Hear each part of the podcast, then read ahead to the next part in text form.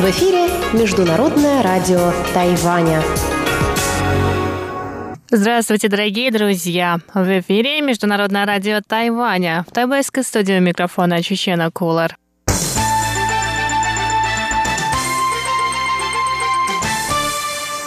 Сегодня 17 декабря, понедельник, и в ближайший час вы услышите выпуск главных новостей о Тайване и тематические передачи. В передаче «Вкусная история» Анна Бабкова расскажет об омлете с устрицами, популярном блюде на Тайване. А в гостиной МРТ Инна Островская побеседовала со Светланой Миренковой, которая расскажет о Тайване и Японии. И в завершении сегодняшнего эфира хит-парад с Иваном Юмином. Оставайтесь с нами. Итак, мы начинаем выпуск новостей. Президент Китайской республики Тайвань Цай Инвэнь и председатель исполнительного юаня провели 17 декабря собрание с тайваньскими фермерами.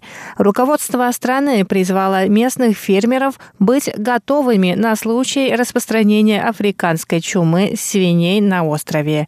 Президент заявила, что одна упаковка мясных изделий из зараженных районов, ввезенная на Тайвань, может уничтожить всю свиную промышленность острова. По оценке пресс-секретаря президентской канцелярии Хуан Джун Яня, объем производства свинины на Тайване превышает 70 миллиардов новых тайваньских долларов, то есть более 2,3 миллиарда долларов США. А объемы связанных со свининой отраслей еще больше.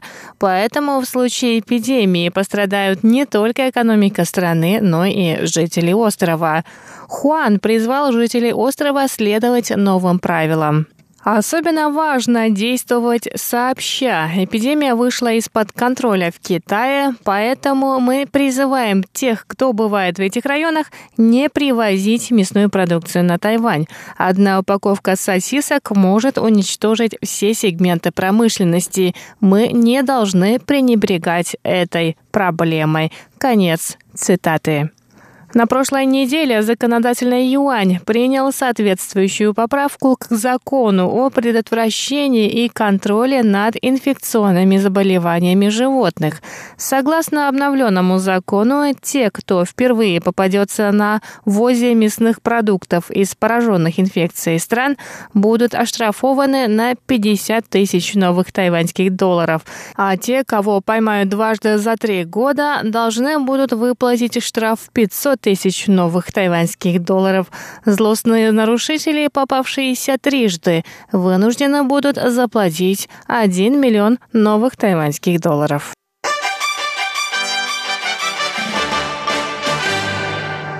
Министр иностранных дел Китайской республики Тайвань У Джаусе прокомментировал заявление его ведомства об избежании названия китайский Тайбэй на международной арене.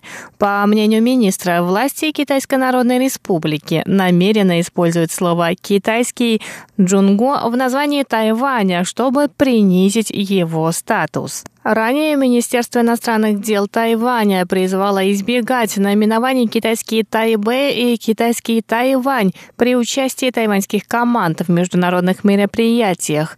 По словам тайваньского министра, эти названия могут привести к определенным трудностям.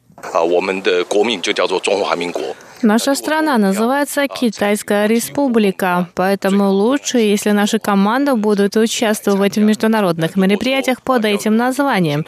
Но если нам необходимо проявить гибкость, можно использовать название Китайская республика Тайвань или Тайвань. Эти названия не принижают статус нашей страны. В Китае часто меняют слово «Чунхуа» на «Джунго», что приводит к сложностям, поэтому мы призываем не использовать название «китайский Тайбэй» в тех случаях, когда это возможно.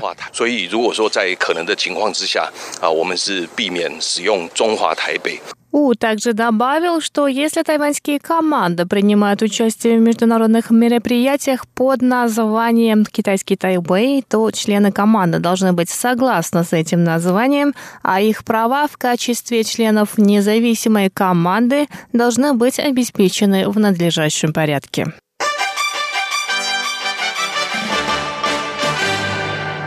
Министр иностранных дел Китайской республики Тайвань У Джаусе сообщил 17 декабря о том, что результаты референдума о запрете на ввоз продуктов питания из некоторых районов Японии не повлияют на процесс вступления во всестороннее и прогрессивное транс-тихоокеанское партнерство.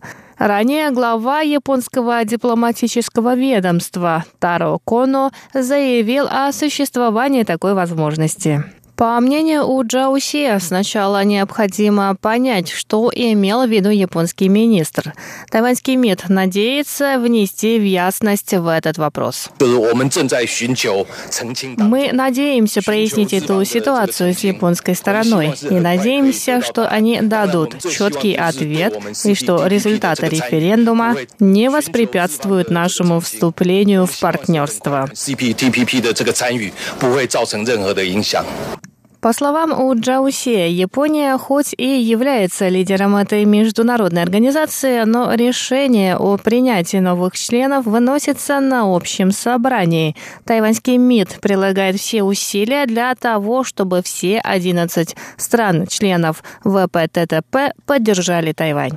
Напоминаем, что в конце ноября граждане Тайваня проголосовали за запрет на ввоз продуктов питания из японских префектур, пострадавших в результате аварии на атомной электростанции Фукусима-1.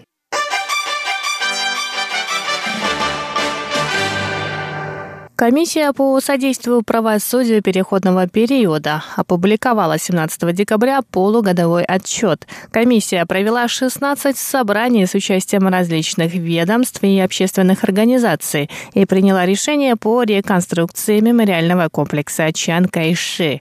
Комиссия решила избавиться от символов авторитаризма на территории комплекса, но сохранить исторические памятники. Кроме того, было принято решение продвигать просвещение в области прав человека, демократии и верховенства закона. Также будет создан специальный институт, который займется проверкой деятельности, направленной на восстановление исторической справедливости. Председатель комиссии Ян Цой сообщила, что мемориальный комплекс Чан Кайши не будет разрушен полностью. Уничтожив некоторые символы авторитаризма в помещениях комплекса и мавзолея, комплекс можно наполнить новым содержанием. И на этом выпуск новостей